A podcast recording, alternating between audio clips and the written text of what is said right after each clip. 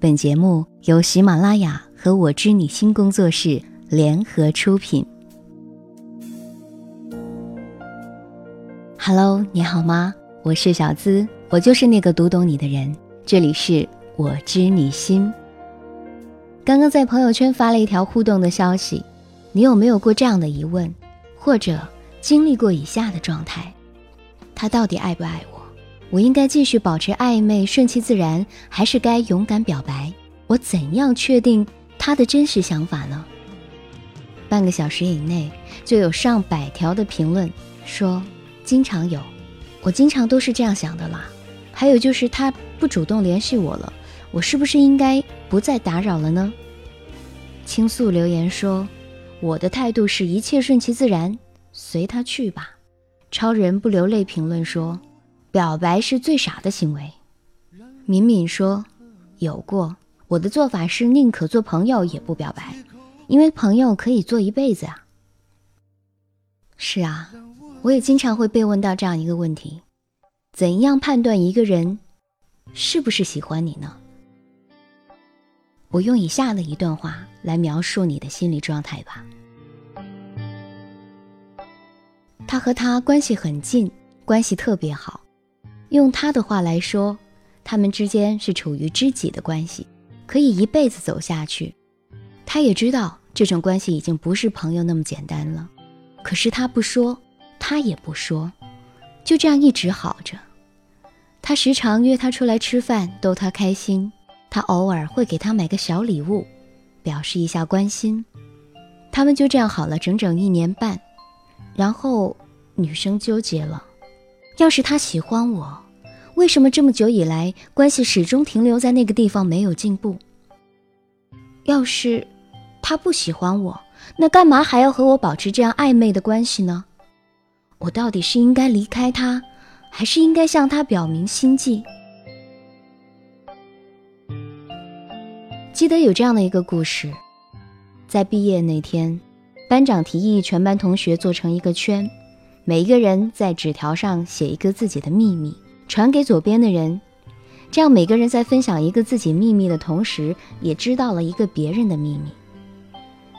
兰兰故意坐在他的右边，暗恋了整整四年，却没敢表白。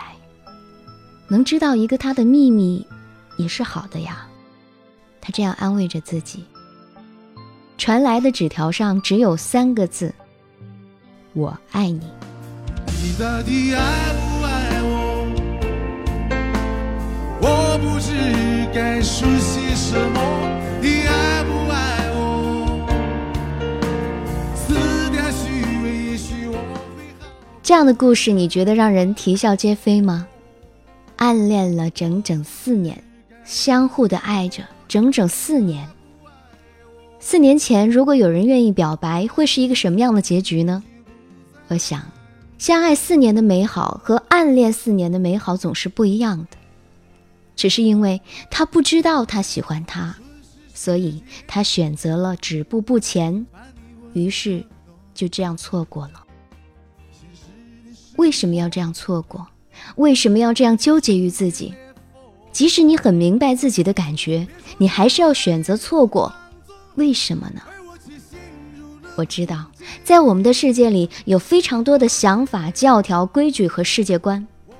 我们常常认为，我们这样想，别人也会这样想。比如说，你喜欢我就应该告诉我，那你喜欢人家，你为什么不告诉他呢？你会说，他如果不喜欢我，我告诉他，那多尴尬呀。那你不问问，你怎么知道他不喜欢你呢？你不去追求，你怎么知道他不能喜欢你呢？假如他向你表白了，你拒绝了，你会让他尴尬吗？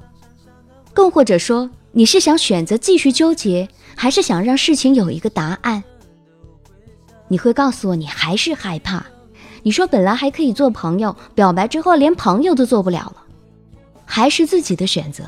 你要选择这种不清不白的朋友，还是清清白白的朋友呢？在一段一方有恋情的朋友关系里，怎么会持久呢？说了就不能做朋友了，这本来就是你自己的教条和恐惧。这并不是事实。在我们的世界里，除了这些教条，我们还对他有很多的期待。比如说，我期待他会喜欢我，我喜欢和他保持来往，期待着他会喜欢我。那你问问自己，你为什么会有这样的期待呢？他喜欢你可以证明什么呢？可以证明你是一个有价值的人，还是可以证明你可以和他来往了？你期待他向你表明。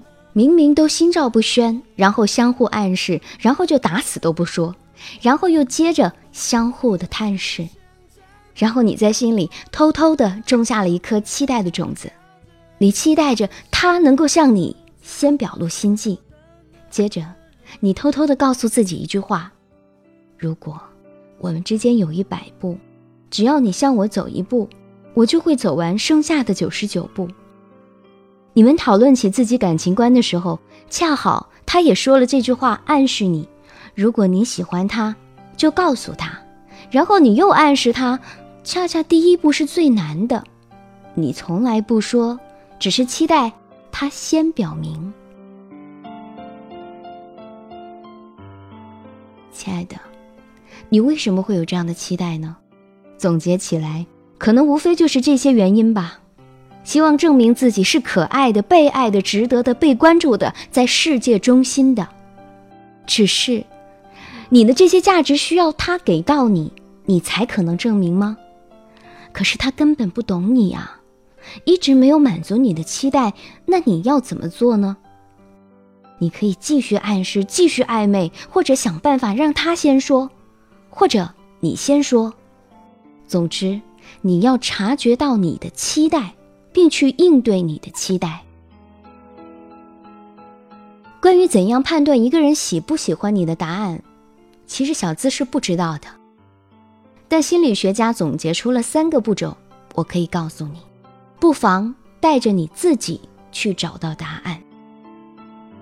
第一步，了解自己，你是怎样的，你对他的感觉是什么。第二步，你想要什么。你理想的结果是什么样的？第三步，选择，你愿意为这个结果付出多少的勇气和努力？如果值得，就去做；如果不值得，那就选择放弃。在小资的爱情观里，我想对你说一句话：宁可错过一千，不可漏过一人。说那三个字，我爱你。不要考虑文采、幽默感、含蓄感。开始的时候，你总是会很紧张、很慌乱、无氧运动，用一秒钟赶快说出来“我爱你”。说出来之后，心情放松了。你在将来的时间里，可以写诗，可以讲冷笑话，可以玩脑筋急转弯。如果真的爱一个人，当然要胜于爱过自己的面子。男人们。你能不能先冒个头说出来？不要把好姑娘都尽让给那些脸皮厚的中年男人了。错过了就永远错过了，他可能爱上另外一个人，甚至爱他甚于爱你。你如果表达了，他可能只会爱你最深的。人没有那么独特的魄力，可以浅浅的交往就觉得你是此生的唯一，充其量。也只是有好感而已，只有在爱中沉沦，你们彼此才能够成为相拥最深的一对。没有人会为了一点点好感而等待你一生，好感就像是香水一样，会挥发的。亲爱的，如果你想让你喜欢的人主动向你表白，不妨把这段话放给他听。而旁观的人，我说的就是你。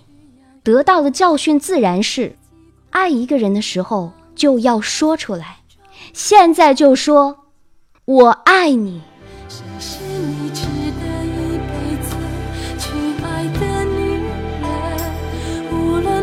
就从不散。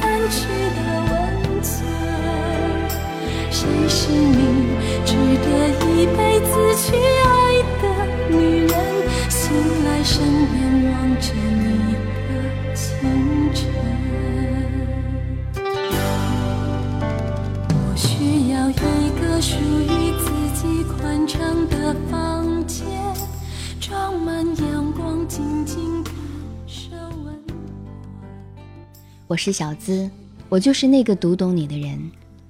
这里是我知你心，我要带你探秘两性情感、亲密关系。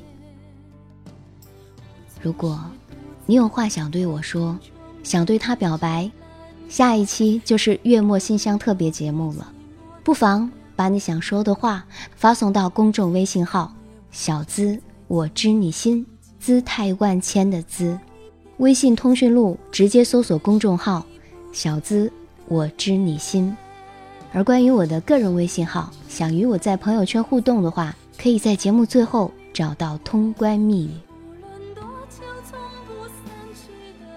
我们来看到喜马拉雅上的留言，针对上一期的节目，女人嫁给小气的男人你就死定了。有听众说，完了，听完这个，我觉得小气的男人真的不能考虑。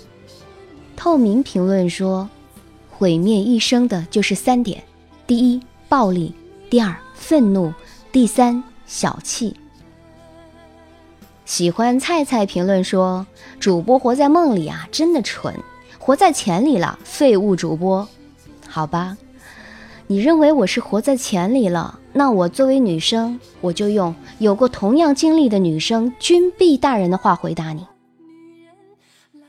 我自己的男朋友跟这个好像，每次吃饭都会报销一部分。其实女人不图你那点钱，只是想看你怎么做。莫忘评论说，前男友恋爱的时候也不算太小气，分手之后要回之前买的首饰和包包，我呢二话不说丢给他了。哈哈，大大评论说，能把那个女生介绍给我吗？人情如烟，风吹易散。评论说：“天哪，还有这样的男人吗？这么小气！身为男生的我都忍不住说了。”可望不可及。评论说：“生日不送礼物，节日不送礼物，那还算是情侣吗？吃一顿饭五十块钱，还得让你出三十块；吃冰淇淋还得你自己出钱，可笑又滑稽，真丢我们男人的脸！马上离开那男的吧，找个愿意为你付出、真心爱你的好男人。”你值得拥有更好的，fighting。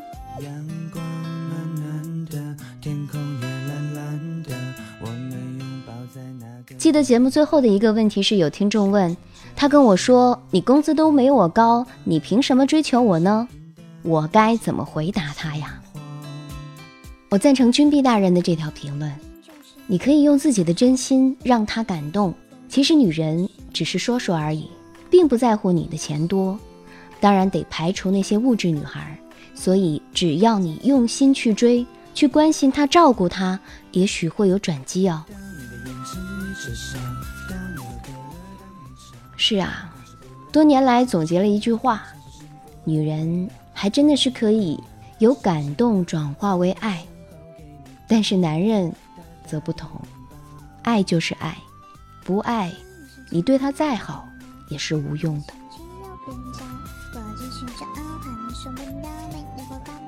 在今天的节目最后，我想问你一个最简单的问题：如果一个人爱上你了，你最喜欢他用什么样的方式来爱你呢？有没有想过，好好的感受一下内心？直接在评论下方留言，你也可以发送到公众微信号“小资我知你心”。每天晚上，我都会在公众号“小资我知你心”里。跟你说恋爱秘籍，安眠心语，安眠心语里的小资会更加的温柔一点，但在我知你心节目里，我可是有什么就说什么，只针对问题，只针对客观事实来评论。想知道我的个人微信号吗？我的本名肖姿琴，全拼五二零，通关密语悄悄告诉你三个字：知我心。必须回答正确，我才会通过你的验证哦。好了，下个礼拜我会去上海参加一个大活动，所以我知你心的下一期节目应该是在中秋节这一天。亲爱的们，每周三日晚，我知你心，中秋节月末爱你日，我们再会，拜拜。